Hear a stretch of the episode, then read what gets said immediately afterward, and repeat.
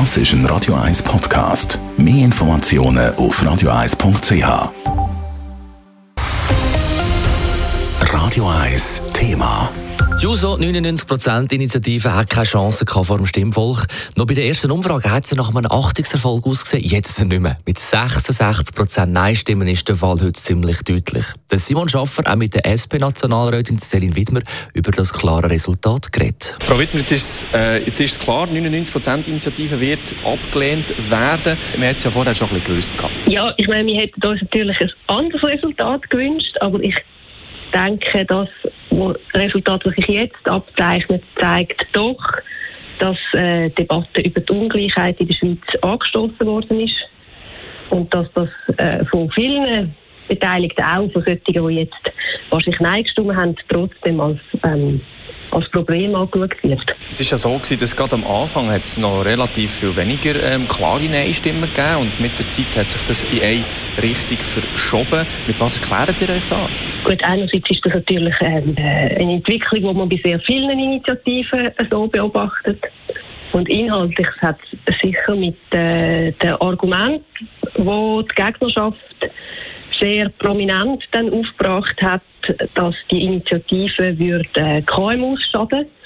Argumente, wo, wo fälschlicherweise aufgebracht worden sind, wo, wo ich finde, ist, ja, sind äh, die Stimmen dann bisschen in das Licht geführt worden. Aber das ist natürlich etwas, wo, wo sicher sehr stark dazu beigetragen hat, die Angst davor, die Initiative könnte KMUs in irgendeiner Art schaden, was effektiv nicht der Fall gewesen wäre.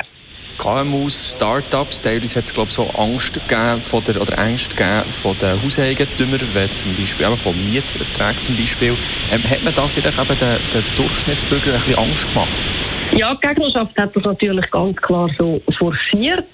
Ich habe gefunden, das ist immer ein bisschen ein, äh, ein einfach hinterschauendes Spiel gewesen, das da getrieben worden ist, weil also das ist ja die Frage, die Sie jetzt da so quasi postuliert haben, dass das ein Problem gibt, wäre etwas gewesen, was man im Gesetzgebungsprozess hätte können anschauen und zum Beispiel äh, hätte sich sicher auch nicht die Linke dafür gehabt, eine Umsetzungsvorlage zu machen, wo dann irgendwie den Start-ups oder den KMUs würde schaden.